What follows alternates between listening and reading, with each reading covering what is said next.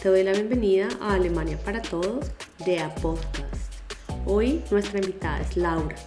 Ella es licenciada en química y llegó en 2019 a Alemania como au pair. Aunque ella ya tiene una maestría, decidió empezar una Ausbildung mientras lograba homologar su carrera en Alemania. En este episodio Laura nos cuenta cómo fue el proceso para homologar su carrera y así poder ejercer su profesión en un futuro en Alemania. Viel Spaß beim. Hola. Hola, ¿cómo estás? Bien, ¿y tú?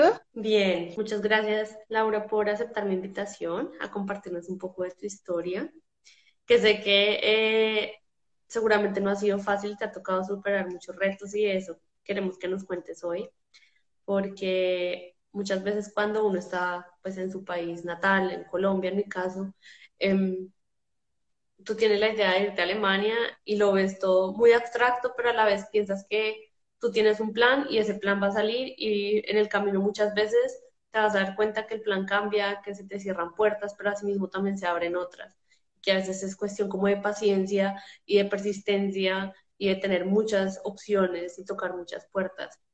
Eh, pues nada, muchas gracias Laura por estar acá. y si quieren, eh, gracias a ti por la invitación. Como, no, súper contenta de tenerte acá porque eh, con cada persona que, que, viene y que nos cuenta un poco de su historia, a alguien le llegará y para, para alguna persona será inspiración y motivación. Cuéntanos un poco qué hacías antes de venir a Alemania y por qué decidiste venir a Alemania. Uh, ¿Qué hacía antes de Alemania? Era profesora de biología y de química con chicos de 15, como desde los 10 años hasta el grado 11. Eh, eso hacía realmente, era feliz en ese momento. Empecé a considerar la idea de venir a Alemania desde muy chiquita, realmente como que tuve contacto, como el clic con la cultura por medio del trabajo de mi mamá ella trabajaba con alemanes, entonces algo tenía de idea de la cultura, entonces me fui como motivando. Eh, química tiene que ver mucho con Alemania, también siempre fui escuchando Alemania, industria química, y algo me fue como moviendo ese chip en la cabeza y dije, bueno, hay que intentarlos. Empecé a estudiar alemán en la universidad, no fue fácil, eh, después hice pausas, después dije, bueno, ahora sí que ya terminada la carrera, hice una maestría, entonces dije, ¿por qué no ahora sí intentarlo? Y decidí aventurarme a buscar opciones, mirar oportunidades, cómo era más fácil, cómo esa burbuja color de rosa que tenía en mi mente, si se podía hacer realidad, lo que tú decías, veía todo tan bello que decía, ah, esto, esto va a ser fácil pero pues venirme acá no fue del todo tan fácil, venirme sola. Eh, encontré la manera, entre comillas, más fácil, que fue como au Empecé a hacer todo el proceso. Eh, encontré una familia bastante, bastante maravillosa, puedo decir. Fui muy afortunada con ellos. Eh, llegué a un lugar chiquito, remoto, lejos de todo, viniendo de Bogotá estaba en medio de la nada, puedo decirlo. Dije, uy, ¿qué hago acá? ¿En qué región estabas? ¿A dónde llegaste exactamente? Eh, llegué a Baden-Württemberg, pero eh, es un, puedo decir que es un pueblo, se llama Bad Säckingen, muy cerca a Suiza, eso fue algo positivo, que casi cada 10 minutos tenía Suiza, entonces me la pasaba como quien dice Suiza, Alemania, Suiza, Alemania. Eh, tenía cerca ciudades suizas más que alemanas, o sea, ciudades grandes, puedo decirlo. La más cercana era Freiburg, que estaba a 40 minutos en su momento, entonces estaba más en contacto con la cultura suiza, por así decirlo, por las cercanías. Tenía Basel, tenía Schaffhausen, que eran ciudades grandes, pero me, eran más eran en Suiza. Y o sea, encontrarme solo con el alemán fue fácil, entre comillas, para mí decir, bueno, estoy en Alemania, aquí no voy a estar cerca de una ciudad grande, tengo que aprender alemán sí o sí, porque era, creo que era la única latina en el pueblo, así de grande era el pueblo, puedo decir. Entonces, me puse juicios a estudiar, la familia me ayudó bastante, pero llegó corona. Entonces ya no pude hacer cursos de alemán, eh, todo cerrado, estaba 24/7 con la familia y yo, uy, ¿y aquí qué hago? Entonces fue ya como empezar a mirar, decir, me devuelvo, me quedo, ¿qué hago? Empecé a mirar todo el tema de mi estudio porque pues la idea venir, fue venirme y hacer algo más. Eh, no tenía los documentos acá, lo que es diploma de la universidad, diplomas del colegio, nada lo tenía acá. Empecé a ver que los necesitaba acá y necesitaba traducirlos. Entonces, eh, empecé a mover cielo y tierra con mi mamá. Ella me hizo el favor de enviármelos, pero pues antes de enviármelos, ese fue el error de, no haber pensado bien las cosas antes. Tenía que hacerle eh, apostillas y legalizaciones. Y eso fue la cosa más terrible para mí porque pues no estaba ya, mi mamá le tocó hacerme esas cosas, ir a la Secretaría de Educación para eh, hacer la legalización de los documentos del colegio, lo que fue eh, diploma y acta de grado, luego ir al Ministerio de Educación, hacer legalización de el diploma y el acta de grado de la universidad y enviármelos. Entonces, ahí empezó la primera parte de la travesía. ¿Cuánto tiempo llevabas con la familia Oper? Eh, cuando eh, llegó ese momento en que tú dijiste, bueno, ya me voy a poner a buscar eh, qué papeles necesito. ¿Cuánto tiempo llevabas más o menos? ¿Tres meses, seis meses? Como cuatro meses. Eso fue como a finales del 2019. Todavía estaba como entre indecisa qué iba a hacer. Hasta ahora estaba adaptándome a la cultura, estaba conociendo un poco de Alemania en su normalidad. Entonces fue cuando empecé a mirar opciones, empecé a ver, a escuchar que había deficiencia de personal de profesores acá en Alemania. Entonces como que todo empezó a relacionarse, empecé a ver que estaba fluyéndome el alemán. Entonces dije, bueno, es la oportunidad de mirar un poco más allá. Y fue cuando le comenté a la familia, a la mamá de la familia, ella me apoyó en su, me, aconsejó que si tal vez era buena opción, eso sí me dijo que tenía que mm, dedicarle 100% al alemán, porque sin alemán, pues obviamente profesor no podría ser. Y pues bueno, fue cuando como que empecé a trazarme la meta, tengo que sacar rápido el alemán, tengo que aprenderlo bien, tengo que enfocarme, tengo que concentrarme, tengo que reunir todos los documentos y bueno, ahí empezó como que ese primer paso de la escalera a la cima, por así decirlo. Y entonces pusiste a tu mamá en Colombia a hacer todas las, las apostillas, legalizaciones, eh, supongo que la traducción, llevar a la embajada que lo, a que lo estamparan, que es un proceso largo, lo puede hacer otra persona por uno, sí, pero pues para las personas que tengan planeado venir a hacer, por ejemplo, un voluntariado o PER, sería genial si pudieran traer esas cosas ya listas, porque eso les va a quitar mucho estrés y ya teniendo los papeles listos se va a facilitar el proceso de aplicación a estudio o a trabajo, por ejemplo. Total, total. Esa es mi recomendación número uno. Cuando alguien me dice quiero irme a Alemania, yo piense qué quiere hacer y si por si las moscas, como decimos, tráigase todo ya, todo ya listo, porque eso es, realmente fue un poco tedioso. Las legalizaciones, mi mamá las pudo hacer, las del colegio se las hicieron ahí mismo, le, le pusieron una firma por detrás al diploma y lo firmaron y ya. Las de la universidad se demoraron creo que tres días, si no estoy mal, y después ir a llevarlo, ir a recogerlo, ir a contar la historia de para qué los necesitaba. Después, en, para, para uno, para el ministerio, me pidieron, le pidieron una carta. Yo hice acá la carta, ella la imprimió y bueno, con eso fue que le pudieron hacer la legalización. Ya ella me los escaneó y al yo escanearlos, eh, bueno, al yo tenerlos escaneados, pude apostillarlos online y, y pagar todo online. Eso fue como lo fácil, entre comillas.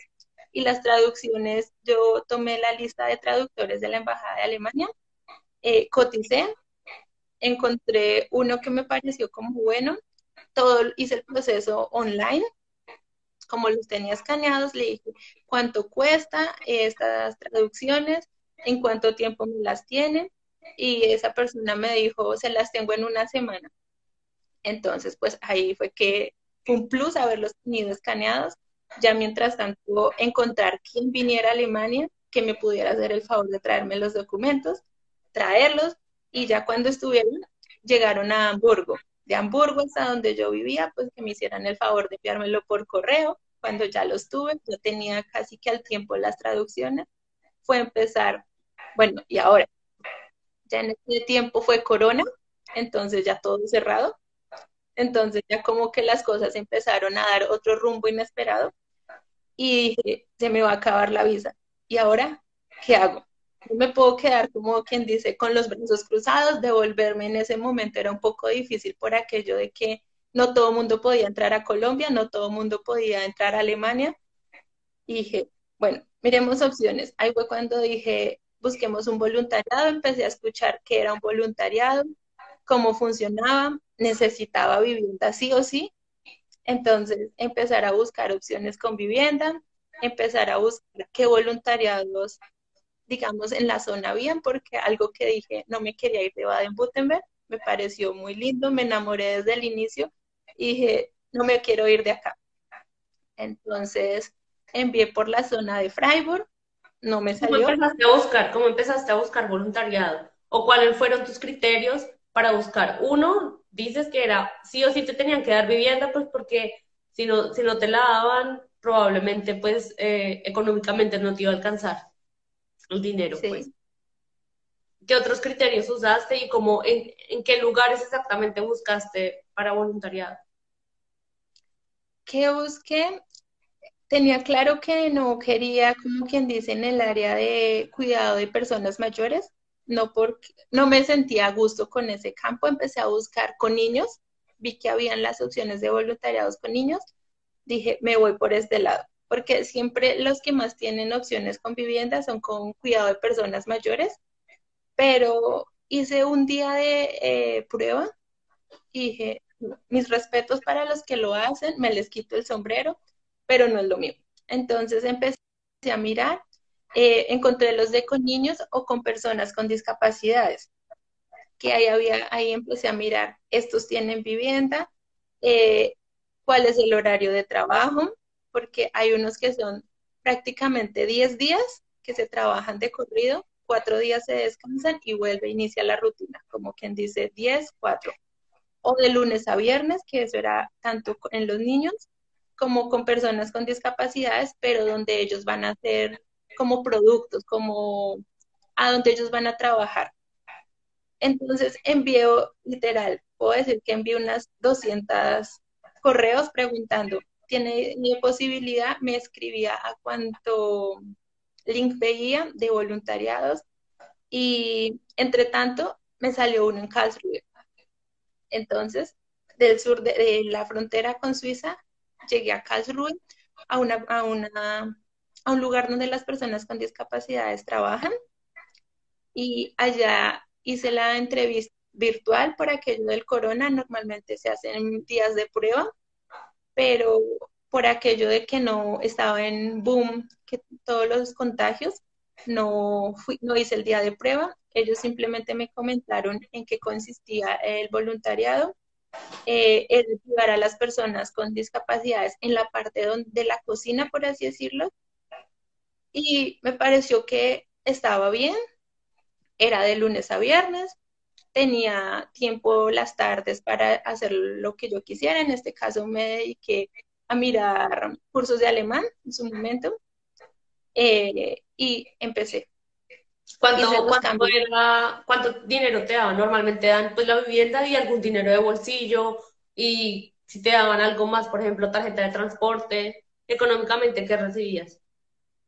recibía 450 euros, eh, por así decirlo, que estaba dividido en 50 para ayudas de la tarjeta de transporte eh, y los otros 400 eran mi dinero, por así decirlo, para, para comida, para mis gastos, por así decirlo. Eh, gracias a Dios, tuve una, la fortuna de que la vivienda estaba muy cerca del lugar de trabajo, entonces lo que hice fue comprar una bicicleta en verano, en invierno, en todas las estaciones con bicicleta al trabajo. Entonces ahorré dinero porque después ya empecé a ver todo lo, a retomar, a hacer, retomar cursos de alemán. Tenía que presentar el examen, los cursos, y pues ahí ya venía otra vez el gasto de que ahora sí necesitaba más dinero. Los exámenes de alemán no eran o no son tan económicos si uno no tiene algo ahorrado. No, es algo que uno pueda decir, saco 100 mil pesos y ya pago, o 100 euros. Si uno está acá solo, uno está muy, muy limitado con el dinero. Entonces, eso también es importante. A veces la gente que está en Colombia, a veces, o en otras partes, piensa que porque uno está acá, uno tiene el dinero por montones. Y si uno viene a iniciar de cero, uno se viene sin nada prácticamente. cuando uno es OPER que recibe unos 260 euros y así te un auxilio, una ayuda para, para el transporte o para el curso de alemán, Mm, igual vives muy apretado, muy ajustado, ¿sí? No vas a, si quieres salir de viaje, pasear, conocer, eh, te toca, como dicen, apretar el cinturón y, ahorrar y tener mucha atención con el dinero porque no es fácil, ¿sí? Ganas en euros, pero gastas en euros y muchas cosas son muy costosas. Los cursos de alemán son súper costosos, eh, los exámenes de alemán son costosos y todos los papeleos, por ejemplo, en tu caso, tú también tuviste que pagar por ejemplo, el tema de las apostillas, así fueran eh, de forma digital o todo, pero es, todo va sumando, las traducciones, ¿sí? Eh, en tu caso lo hiciste en Colombia, pero hay personas que lo hacen acá, acá mismo en Alemania y todo eso es dinero, ¿sabes? Eh, y en los voluntariados, así tengas un poco más de dinero que pues siendo PER, y en tu caso que tenías vivienda, sin embargo, estos 400 euros no es que vivas como sobrado, o sea, es, apenas te alcanza para vivir, vives bien, pero pues tienes que saber manejar el dinero. Eh, ¿Tú alcanzaste a terminar tu año PER y luego hiciste el voluntariado? Ok, porque eso no lo preguntó acá alguien. Eh, ah. ¿Qué nivel de alemán te exigían para el voluntariado? no había un rango del, no había un límite que uno se pudiera comunicar. Yo digamos, seguramente te entrevistaron en alemán y se dieron cuenta que tú podías comunicarte y ya eso era suficiente. Exactamente. Sé que, digamos, hay voluntariados que sí tienen un mínimo de B1, hay otros que un mínimo de A2, pero en mi caso no me preguntaron para nada el nivel de alemán. Yo tenía compañeros que tenían nivel de alemán mucho más altos que yo, otros que tenían un nivel más bajo que yo, eh, relativo. Realmente ellos fueron, eran muy flexibles desde que pues pudiéramos comunicarnos, que hubiera la base para comunicarse.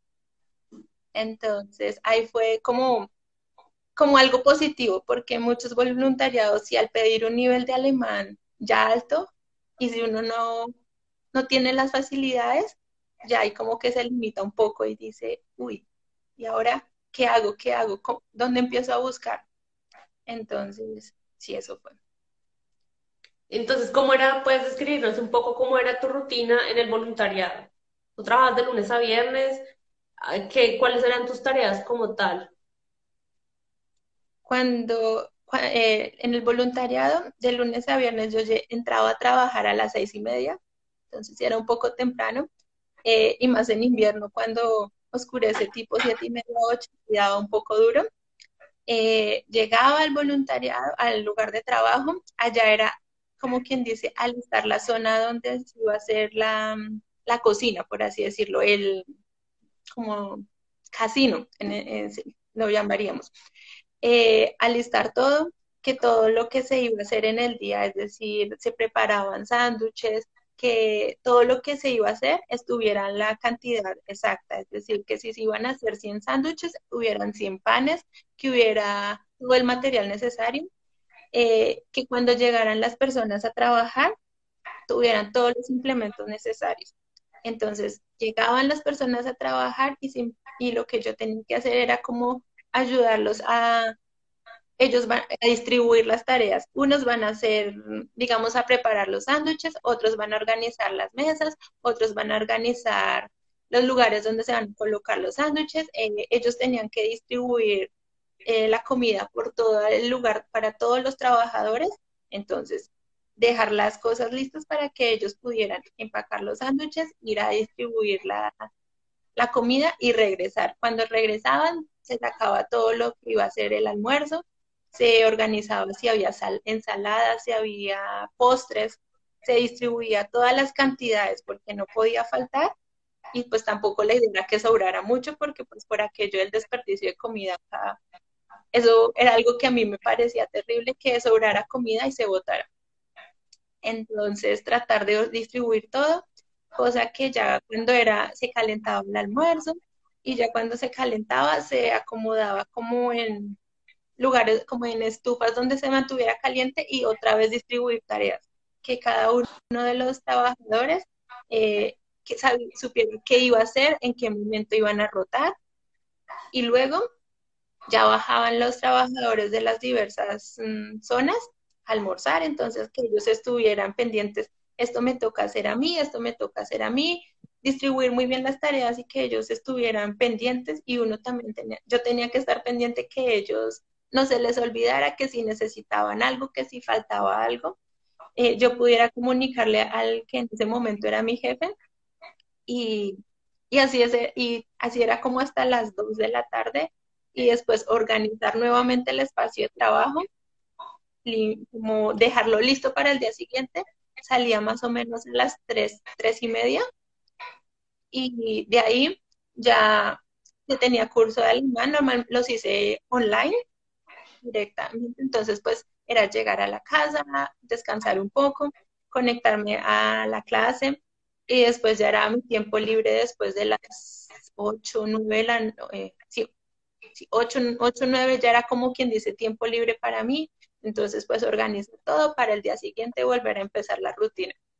Pero es fue seguramente eh, un ritmo bastante fuerte porque estás todo el día y muy seguramente también estabas de pie y todo el, mundo, todo el tiempo trabajando y yo pues en una época fui mesera y sé que en el tema de cocina se maneja también mucho estrés porque cuando está toda la gente comiendo y tienes que atender y los que llegan, los que se van, el tema de logística también es bastante como, como pesado, ¿sí? Llega uno realmente desgastado a la casa y luego tener que estudiar alemán y que tú tenías en mente, necesito y quiero mejorar mi alemán porque es la herramienta que me va a abrir puertas para mi futuro profesional acá, ¿sí?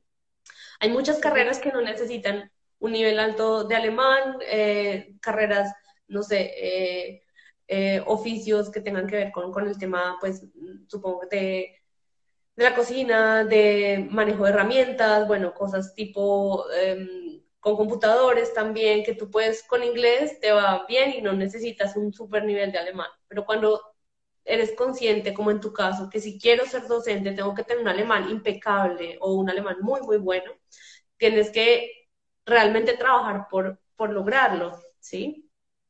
Sí, sí, realmente eso fue como, ahí fue como algo difícil porque en el año de au aprendí, como quien puede decir, un Hochdeutsch. Llegué a un lugar donde eh, se hablaba mucho dialecto realmente el dialecto, pensaba, yo pensaba y vivía como con la creencia, el dialecto más fuerte solo es en Bayern, en Múnich. Pero llegué a esta zona y empezar a escuchar a la gente, yo, ¿qué fue lo que me dijo? Sentir que no había aprendido alemán porque no entendía muchas cosas, sentir que ellos me hablaban tanto a la vez que yo, ay, no entiendo, no entiendo. Ciérrense los oídos y no escuche nada y quédese ahí y a todo diga que sí. Y en ese momento era, ¿qué estoy haciendo? Ya cuando con el tiempo, como que también entre la rutina, ya uno empieza a aprender como todo nuevas palabras, como que empieza a entender esto es lo que significa esto, esto es lo que quieren decir, que si me hablaban cinco o seis personas a la vez, era capaz de asimilar lo que me decían. No entendía todo, pero al menos tenía en, en mente, esto es lo que esta persona quiere, esto es lo que esta persona quiere, podía dar respuesta. Eso me ayudó mucho eso, doy gracias porque el estar en contacto con tantas personas a la vez, como que el cerebro reacciona y dice, bueno, despiértese y ahora sí a lo que vino. Pero el dialecto fue duro, después retomar y decir, yo llegar a la casa y entrar a clases y decir, pero hoy escuché esta palabra y la profesora decía, no, esto es dialecto. Y entonces, ¿qué, fue lo, ¿qué es lo que estoy aprendiendo? ¿Qué es lo que estoy hablando? Eso también fue como el choque porque no esperaba eso en esa zona. Tal vez lo había escuchado, pero como digo, lo había escuchado, vivía con la creencia, solo es en Bayer, solo es donde no se entiende. En las otras partes de Alemania se ha de entender un poco más, creía así, pero después ya cuando llegué allá dije, no, es en todas partes de Alemania, cada pueblo tiene su dialecto, tiene una palabra puede significar dos cosas totalmente diferentes según la ciudad en la que esté. Entonces, como abrirse un poco más y tratar de entender. Estoy aprendiendo alemán, pero tengo que estar dispuesta a entender lo que, las otras maneras de decirlo. Exacto. ¿Qué nivel de alemán alcanzaste estando en tu voluntariado, más o menos? ¿Cómo qué curso hacías? El B2. El B2, ok. Sí, igual como tú dices, en cada zona vas a encontrar eh, pues dialectos y también en un entorno eh, laboral tú también te vas a encontrar con personas que hablan muy rápido, ¿sí? O personas que no se les entiende. Y pues no está de más a veces decirles, mira, me podrías hablar un poco más despacio, mi alemán no es tan bueno aún, o estoy trabajando en mejorar como, como mi comprensión, porque me, pasa, incluso yo tengo, tengo pues un, nivel C1 y ya llevo ocho años en, Alemania, cinco ya como trabajando eh, eh, así como en empresa, pues, y me pasa, hay personas a las que no les entiendo y, y uno se frustra porque dice, pero yo ya llevo tanto tiempo acá, yo ya entiendo el idioma, eh, pero es de, de cuestión de exponerse a esos espacios en los que tengas que esforzarte más y eso es como de práctica, de práctica, exactamente. Eh, bueno, entonces hiciste tu voluntariado. Eh, Alguien nos preguntó, en tu año PER, ¿qué niveles de alemán hiciste? Bueno, a pesar de la pandemia. Hiciste el B1. llegué con un, B2.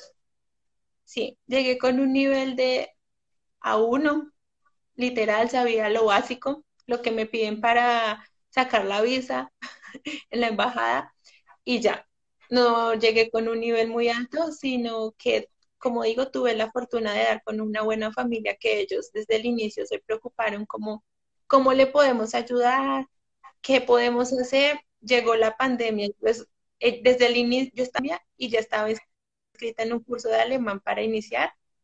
Cuando llegué, como la semana, a las dos semanas inicié el curso de alemán y cuatro meses, cuatro meses que fue como normal, pude asistir sin problema, ellos me ayudaron mucho. Después llegó Corona, todo cerrado, pues no pude hacer más.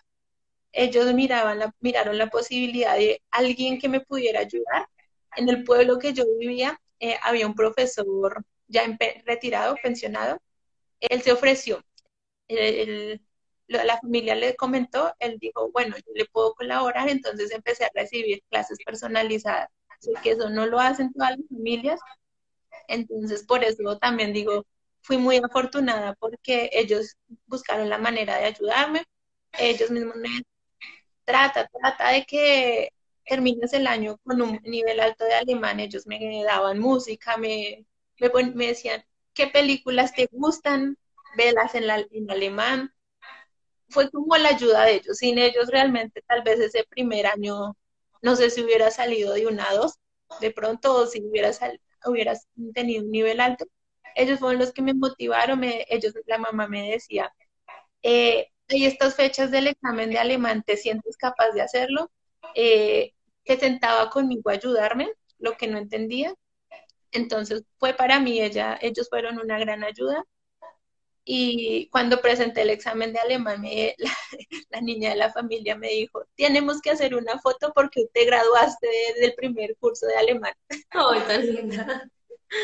Súper especial. Y creo que para muchas personas que llegan a CIOPER, ese vínculo con la familia y si logras eh, llegar a una buena familia, el apoyo que ellos te brindan es realmente lo que te ayuda a tus siguientes pasos, ¿sí? Muchas personas pues también pues vienen, vienen solas o no van con una buena familia y les toca como solitos salir a guerrear al mundo, que también se puede, pero tener ese apoyo de la familia au es muy importante, ¿sí? Y, te, te, facilita y te hace mucho más agradable el camino. Eh, tú hiciste tu voluntariado, hiciste todo el año de voluntariado, así con esa rutina súper fuerte, de lunes a viernes, todos los días como de 6 de la mañana a 3 de la tarde y luego un curso de alemán.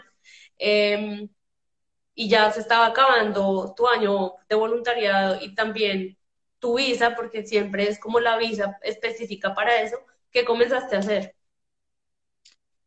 Bueno, ahí fue como mitad del voluntariado, empecé a averiguar nuevamente lo de la homologación y empecé a averiguar el plan A y el plan B, como quien dice, el plan A, la homologación, el plan B, ¿qué más puedo hacer? Por si no me alcanza el tiempo, porque aquí es como cuestión de tiempo. Una visa me da tiempo de otra cosa, o esta visa me da tiempo de otra cosa, hasta como quien dice llegar al, a la meta. Entonces, empecé a mirar lo de la homologación y empecé a leer que habían carreras eh, reguladas y carreras no reguladas. Yo, por ser profesora, es una carrera regulada, es decir, más proceso. Entonces, mientras empezaba a ver todo eso, dije, bueno, miremos también al ladito en la segunda opción, que fue el Ausbildung. Para el Ausbildung, que es como el, lo que nosotros llamaríamos en Colombia, yo lo he tomado así como un tecnólogo, que uno estudia y le pagan. Y entonces, eh, ¿qué necesitaba? Necesitaba hacer, como quien dice, la homologación del colegio para poder entrar a la escuela acá en Alemania. Entonces, no fue solo los documentos que yo ya había traído, que ya mi mamá me había enviado de Colombia, que gracias a Dios me había enviado los del colegio, y no fue solo los de la universidad, sino también los del colegio. Entonces, con todos esos documentos que ya tenía legalizados y apostillados, eh, enviarlos como quien dice al Estado federado, que en mi caso es Baden-Württemberg, a la capital, que es, a Stuttgart. Entonces fue llenar un formulario, fue enviar las copias, pero no son copias normales, sino son copias certificadas, por así decirlo, que son las que se, uno tiene que ir al, al Rathaus, como a la, a la registraduría, por así decirlo, le ponen un sello y verifican que esa copia es verdaderamente, tiene un original y que no, no alguien le sacó una copia y simplemente la envió. Ellos verifican que sea real esas copias, pero como estábamos en corona, entonces sacar citas, las citas no estaban tan próximas, más o menos un mes de espera, sacar esas citas, llevar los documentos, eh, que le pusieran el sello y enviar nuevamente hacia Stuttgart, que fue lo que envié, que fue el, diploma de noveno, eh, las notas de noveno, décimo y once, el IFEX, el acta y el diploma de bachiller y el formulario, la copia de la, del permiso de residencia y el pasaporte. Después que me llegó eso, ah, y como yo estaba haciendo un voluntariado, entonces no, no tuve que pagar nada, pero tuve que llevar un, eh, enviar un comprobante que estaba haciendo el voluntariado, porque si no, eso tiene un costo, pues son 100 euros que en ese momento para uno con todos esos trámites en cualquier mucho dinero. en cualquier momento es mucho dinero.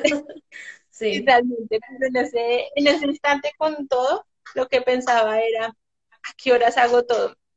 Entonces lo que hice fue enviarlo con el, el, comprobante de que estaba haciendo el voluntariado, no tuve que pagar nada.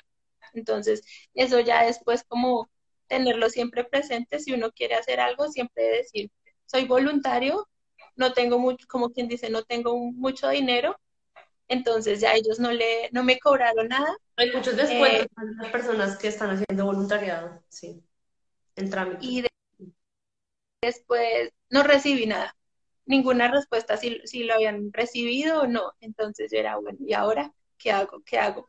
Empecé a escuchar comentarios de personas que habían, les había tocado esperar dos meses, otros que habían tenido que esperar solo un mes, así, entonces yo decía, ¿será que me llega algo? ¿Será que no? Cuando un día me llegó el correo de, Stuttgart, que ya tenía, aquí, aquí era equivalente a mi estudio del colegio, que fue el que me permitió poderme inscribir en la escuela. Entonces ya hice todo el, inicié todo el trámite de la Ausbildung, que fue buscar la plaza de la práctica, en este caso. ¿En, qué buscaste? ¿En qué buscaste Ausbildung? ¿Y dónde lo buscaste? Uh, ¿En qué busqué? Le busca, busqué en dos opciones. Buscaba en el, como soy como en Colombia profesora de química, aquí hay unos Bildung que se llama Chemie Laboran o analista de laboratorio, creo que esa sería como la traducción al español, por así decirlo, y como cuidadora de niños, el CIEG. Entonces dije, en los dos. En el del alemán, eh, en el alemán ambos me pedían certificado B2, lo tenía. Entonces, pues por ese lado, como quien dice, no me preocupé tanto. Pero el de la parte industrial, se postula demasiado, demasiadas personas y solo es un, para una empresa solo hay un cupo. Para el Dersiagen también, pero hay un poco más de, como quien dice, abren más, si no es en este jardín, lo ubican en otro jardín, como que hay más posibilidades, mientras que en las empresas puede que haya 20 personas, de las cuales solo aceptan uno o dos. En los jardines, por así decirlo, o donde yo me postulaba, eh, veía que era, es una, es un, sí, como una entidad que tiene varios, varias sedes. Entonces, si no es en este jardín, puede ser en el de más, un poquito más lejos, puede ser en el de la siguiente ciudad, pero habían opciones. Entonces empecé a buscar nuevamente por todo Baden-Württemberg. Quería regresar otra vez por la zona de Freiburg, entonces me concentré más por esta zona y empezaba a recibir respuestas negativas por todo lado que no había, que no que necesitaban, no necesitaban, que ya se habían cerrado las convocatorias, a pesar de que había iniciado casi un año antes. Entonces fue a recibir no, no, no, no. Hasta que decidí cómo enviar a pueblos otra vez. Dije, bueno, fui un año opera en un pueblo porque no puedo hacer un estudio en un pueblo. Y realmente por esta zona hay pueblos muy bonitos. Entonces me vine para un pueblito cercano a Freiburg a mirar y envié cada jardín infantil a cada jardín preguntando, ¿necesitan una persona para un Ausbildung? ¿Necesitan una persona? Muchos me decían que no, unos me decían que sí. Enviaba el correo, el, el currículum y los soportes. Entonces me decían, bueno, podemos hacer un día de prueba si le interesa. Y a la final me empecé a quedar más por el lado de, de cuidadora de niños porque veía el de la parte de la industria más difícil. Y dije, necesito algo, asegurar algo. Aquí era otra vez cosa de tiempo. Asegurar algo antes de que tuviera, se me venciera la visa y otra vez, ¿qué hago? Entonces empecé a mandar los correos, me salió la, dos jardines donde hice las dos pruebas y en los dos me dijeron que sí. Entonces ya dije, y ahora tengo que escoger cuál, cuál me quedo. Entonces, donde me sentí como mejor, así como es como cuando uno hace una entrevista para UPER, que uno siente la afinidad con la familia, literal fue lo mismo. Uno siente la, como la afinidad con la empresa, con el grupo de trabajo, y me quedé con uno y, y ellos me ayudaron con la escuela, me dijeron, esta escuela es mejor, yo ya me había postulado con el documento que había obtenido de la homologación del colegio y me aceptaron. Y ya simplemente fue a hacer el trámite de la visa. Ahí sí me pidieron como qué nivel de alemán tiene. No me pedían un específico si tenía un B1, B2, C1, C2. No, no me pidieron simplemente qué nivel de alemán. Sí, exacto. Y envié los documentos eh, como con tres meses de anticipación antes de que se me venciera la visa y faltando 15 días para que se me venciera la visa, me llegó la carta de que había sido aprobada, de que tenía que volver a solicitar una cita para recoger, recoger la nueva visa. Y tres días antes de que se me venciera la visa, ya tenía la nueva visa, por así decirlo. Entonces ya pude ser feliz, pude respirar tranquila y pude iniciar el Ausbildung y ya fue como un nuevo iniciar en Alemania, por tercera vez iniciar algo. Claro, porque si tú piensas de pronto a los que llegaron un poco tarde, eh, Laura ya tenía una carrera, em, ¿cómo se llama tu carrera en Colombia? licenciatura. Licenciatura en química, con una maestría en docencia en química, y ya tenías un trabajo y dejaste todo y empezaste, ok, de OPER, bien, hiciste tu eh, nivel A2, luego voluntariado, ok, hiciste tu nivel B1, B2, eh, y ya cuando ya querías, bueno, siguiente paso y es volver a estudiar y que es como volver a estudiar una carrera, un tecnólogo, como tú lo decías, y que eran algo un poquito diferente eh, porque era más enfocado al cuidado de niños, como al acompañamiento en el jardín de niños. Pero bueno, empezaste tu eh, Ausbildung. ¿Eso fue hace cuánto tiempo? El año pasado, en septiembre del año pasado. Llevas un año haciendo el Ausbildung. ¿Y qué ha pasado en este año? ¿Cómo funciona el Ausbildung para los que no conozcan eh, mucho el tema del Ausbildung?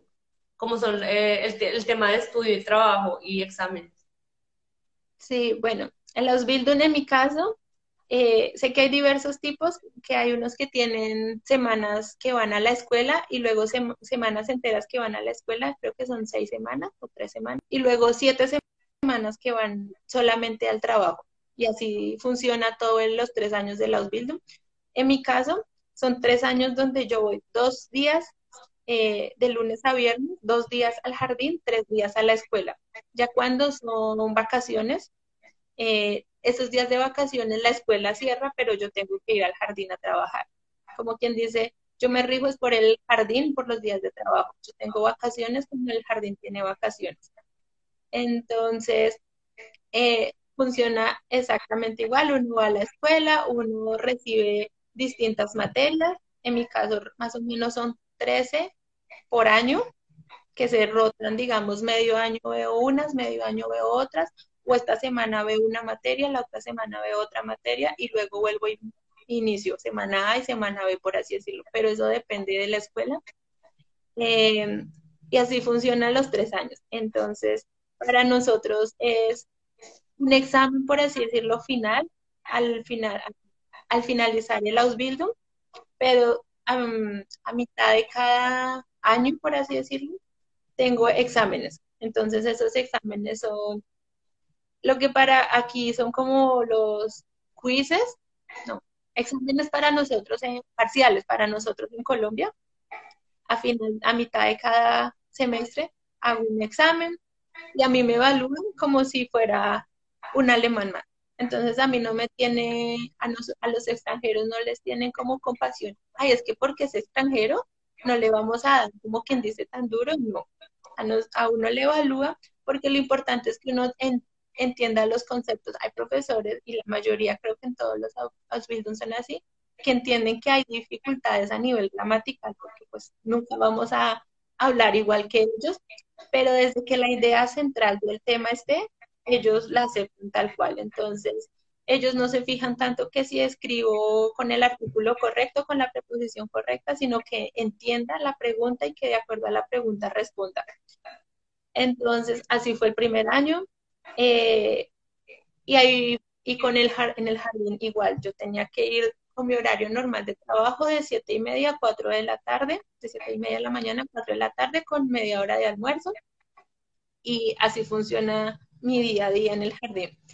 Que digamos, como en el grupo en el que yo hay jardines que funcionan todo el día, digamos de 7 de la mañana a 4, 4 y media de la tarde, como hay unos que funcionan de 7 a mediodía, una y media. Entonces, en el grupo que yo estoy es hasta la una y media que estoy con los niños, después ya es preparación para el día siguiente o para la semana.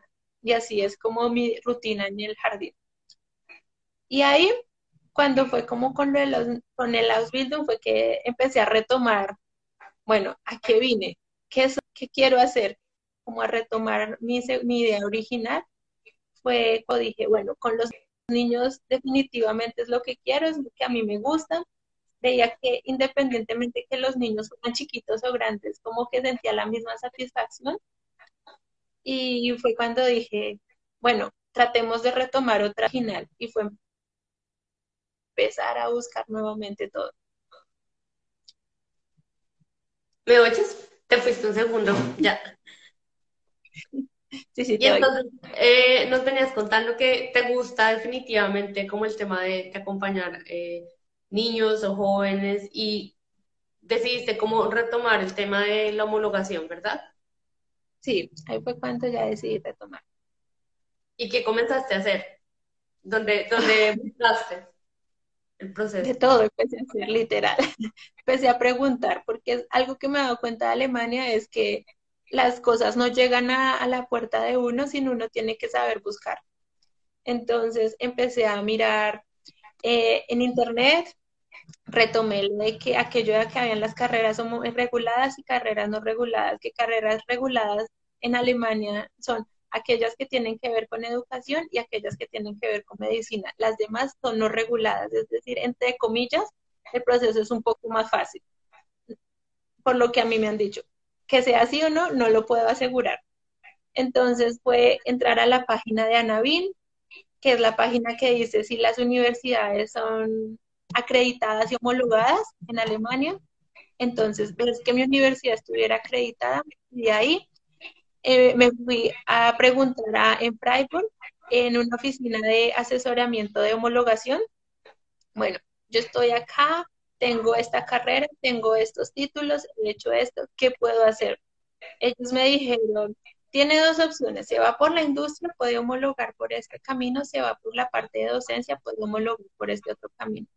Entonces me fui por la parte de docencia, entre comillas, que requería un poco menos de, de documentos, pero a la final posiblemente me voy a tener que ir por la larga, por el camino largo, porque la manera, entre comillas, y menos documentos es la que me podrían, yo me puedo em, postular a un empleo, pero el colegio me dice, él está libre de escoger si la podemos contratar o no la podemos contratar y hay más prioridad, obviamente, si uno tiene la homologación por el camino largo, entre comillas. Entonces fue irme allá, eh, preguntar, y entonces allá me dijeron, necesita tener los documentos, ciertos documentos, que eran los que ya tenía, que era diploma de la universidad, eh, acta de la universidad, notas de la universidad, tanto de la maestría como el pregrado, el plan de estudios, y otra vez irme a la oficina de la, a la registraduría que le pusieran el sello, que ellos dijeran, estos documentos son válidos, son originales, son copia de los originales y enviarlos hacia Bonn.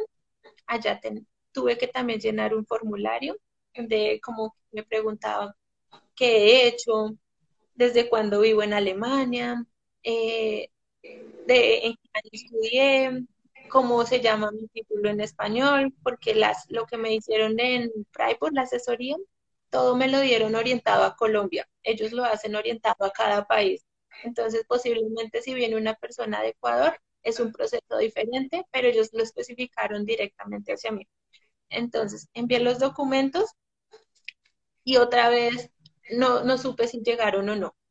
Entonces, otra vez la espera hasta, hasta que en ese sí me llegó un correo, porque ese sí tenía que pagar, sí o sí, eh, un correo con el número al cual tenía que pagar. Entonces, por el pregrado se pagan 200 euros, por estudios adicionales, de, llámese maestría, especialización, ya se pagan 100 euros eh, adicionales. Es decir, que yo pagué 300 euros por, por que hicieran el estudio de mi, de mi pregrado y de mi maestría y esperar. Ellos me dijeron, más o menos en ocho semanas estaremos poniéndonos en contacto en qué va su proceso. Ocho semanas que literal se cumplieron y a las ocho semanas me llegó un correo. El día de hoy se ha emitido el certificado de su estudio, llegará a su dirección en, los próximos días. No sabía cómo iba a llegar, no sabía si me lo habían aceptado, si no me lo habían aceptado o qué me iban a decir fue estar todos los días mirando eh, donde llegan las cartas, abriendo, mirando con la esperanza, hasta que un día llegó ese sobre bien pesado, donde estaba. Los, los documentos que yo había enviado, me los devolvieron, ellos no se quedaron con nada, y llegó el certificado, cómo me habían homologado o evaluado los estudios. Cuando decía a que era equivalente, que tenía el, el, pregrado, me lo equiva, hicieron la equivalencia entre pregrado, entre pregrado y maestría acá en de acá en Alemania, como quien dice la mitad, porque dura cinco años. Aquí los estudios duran tres años el pregrado y dos años el, la maestría, pero son juntos, no como para nosotros en Colombia que son cinco años pregrado y dos maestría, en total siete, aquí todo dura cinco años. Y la maestría me la, me la evaluaron como quien dice, es válida con este pregrado, más este documento es equivalente a un nivel de máster acá en Alemania. Como quien dice, estaba equivalente a los cinco años de maestría de acá en Alemania. Entonces ya fui, estaba feliz ese día, leí muy cuidadosamente toda la letra pequeña que decía que podía trabajar, que podía postularme, pero ya el empleador decidía si me contrataba o no, pero era equivalente a un estudio alemán. Y ya, pues eso fue para mí la gran noticia, la felicidad. ¿Hace cuánto, ¿hace cuánto fue eso? Eso fue hace como un mes. O sea, es realmente hace muy poco tiempo teniendo en cuenta que llegaste desde 2019 y todo lo que has tenido que pasar, visa au pair, luego visa de voluntariado, luego visa Ausbildung, ya llevas un año en Ausbildung, hasta que por fin como que lograste homologar tu carrera, o sea, pregrado y maestría, que a veces es como uno lo ve súper lejano y sí, efectivamente ha pasado mucho tiempo, em, pero eh, se te van a seguir abriendo puertas y bueno, cuéntanos un poco qué viene ahora para ti. Ahora ya tienes tu homologación, pero estás en la mitad de tu Ausbildung. ¿Cuáles son tus planes? Ahora estoy nuevamente buscando, buscando asesorías. Aquí me la he pasado en, en asesores en asesores, porque efectivamente ahora tengo este documento que me dice, podría eh, postularse, pero al ser mi, ahí vuelve al tema, como mi carrera es regulada, entonces ya he enviado correos a diversas escuelas. Algunos me dicen, es posible siempre y cuando usted tenga un C1, de, un C1 certificado, porque ellos me dicen, nosotros vemos que hablando usted lo tiene, pero necesitamos un documento que diga, usted tiene el C1 de alemán. Entonces, ahora, a pesar de que esto ya, ya lo he dejado como a un lado, dije, no quería, no quería presentar más exámenes de alemán, ya me toca, he empezado a considerar otra vez hacer el examen de alemán del C1 para que certificarlo. Eh, y ellos me dicen, posiblemente le toque hacer como unas horas adicionales para, como quien dice, homologar por la carrera larga, que es con el examen de alemán, y unas horas adicionales que me digan, sí, efectivamente lo que ella hizo y lo, nuestro sistema educativo alemán son iguales y ya puede trabajar. Entonces, ha sido mirar eso, mirar si quiero trabajar en una escuela primaria, en una escuela secundaria, llámese gimnasio o la escuela, la Real Schule, que son las dos modalidades acá en Alemania. He estado en esos procesos. Eh, incluso ya en estos días, me, ayer me respondieron de una, de una escuela, me dijeron, venga y hablamos a ver, porque ellos tienen una persona también latinoamericana, ella está en ese, hizo ese mismo proceso, ella la puede orientar. Eh, ha sido tocar otra vez puertas a ver cuánto dura más para poder finalmente volver a ejercer como tal. Mientras tanto, he estado mirando si puedo mm, acortar el Ausbildung, dado que ya tengo algo técnicamente equivalente acá, un, un estudio alemán, si me lo puedo cortar. Estoy en esos trámites a ver otra vez cuál resulta. Termino el Ausbildung, si puedo, si en este, si mientras termino el Ausbildung se dan las cosas para que pueda trabajar en escuela. Es, he sido como mirar otra vez el tiempo, cómo juega a mi favor. Sí, es como, como que en este momento exactamente no tienes resuelto el siguiente paso, ¿sí? Tienes esa ayuda que es ya tu homologación, em, pero pues como tú dices, es tocar puertas y muchas veces a todos los que vengan a Alemania o estén pensando en venir, acá a uno se tiene que quitar la pena y le tiene que escribir y tocar todas las puertas, porque así como una escuela te respondió, mira, tenemos una persona latinoamericana, ella te puede guiar, si tú no hubieras tocado esa puerta, eh, pues probablemente nunca hubieras llegado a tener un contacto así, ¿sí? Eh, alguna vez escuché una frase que decía como, si no preguntas, la respuesta siempre va a ser no, ¿sí? Entonces, como arriesgarse, ¿sí? Tocar la puerta, eh, considerar el escenario A, el escenario B, el escenario C, ¿sí? A veces un paso para atrás, en tu caso que podría verse así, un paso para atrás que es ser riñera o ser, eh, empezar unos building de ceros, como que no te va a llevar adelante o lo puedes ver en su momento como eso, pero cuando ves por otro lado que estás mejorando tus habilidades en el idioma alemán, te estás integrando a la cultura, que pues estás ya completando más tiempo en Alemania, que eso también en el momento, en algún momento va a tener una importancia con el tema de la visa. Em, te das cuenta que todo ha valido la pena y te ha hecho realmente crecer también profesionalmente, así no sean como años de experiencia de tu, de tu área específica, sí te ha hecho crecer realmente. Sí, es verdad, eso, eso aquí ha sido como el choque, porque uno viene de su país natal muchas veces con ya estudios y ya uno viene como, venga, yo ya soy, como quien dice, yo ya soy alguien en mi país, acá me toca empezar de cero, pero es aceptar las cosas, porque no es fácil muchas veces decir, aquí, aquí estoy empezando de cero, pero si quiero estar acá es porque tengo que lucharla, tengo que aceptar que aquí tengo menos posibilidades, por así decirlo, que en mi país natal, pero aún así las, las cosas están, tú caes, como tú decías, tocar las puertas. Puede que llegue un no, puede que lleguen incluso 20 no, pero llegará un sí. Y ese sí es el que da como el paso a la siguiente, al siguiente etapa. Y hasta que algún día se llegue al resultado final.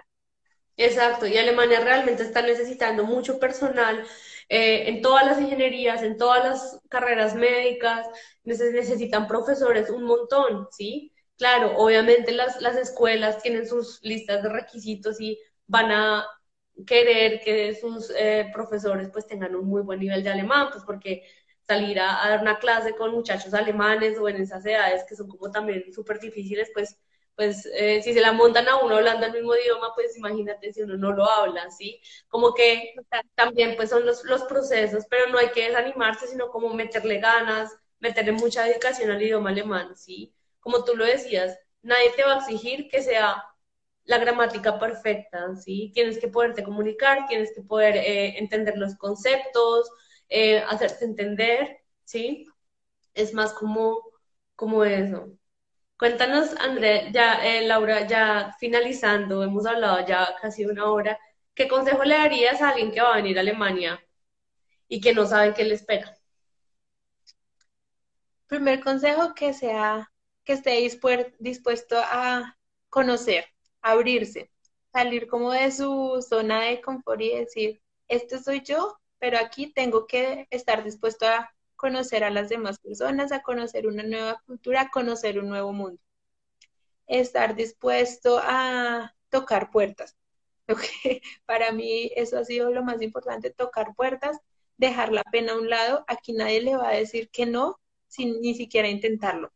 Por lo menos arriesgarse, arriesgarse eh, a confiar en sí mismo, porque no es porque yo no hable bien alemán, entonces no voy a preguntar, no, no importa que no hable bien, mal, ah, bien alemán, lo importante es que lo intente, intentarlo hacer algo bueno, que tenga, así no tenga las metas claras en su momento a, la hora de venirse, que esté abierto a muchas posibilidades, eso también es importante y que no se rinda. El idioma puede ser una barrera, pero es una barrera de acá.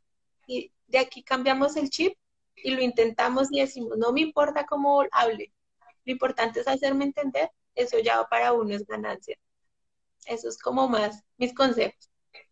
Exacto, pues nos, encanta que nos compartas como tu historia, que es súper motivadora y de tanta perseverancia y de tanta paciencia también, porque, sabes, eh, lo, lo que nos cuentas de todo este trayecto en los últimos años para llegar a donde estás y que seguramente vienen como, como tiempos aún mejores, que no ha sido malo, pero eh, vas a poder ejercer y vas a poder decir como por fin valió la pena todo lo que hice para estar acá.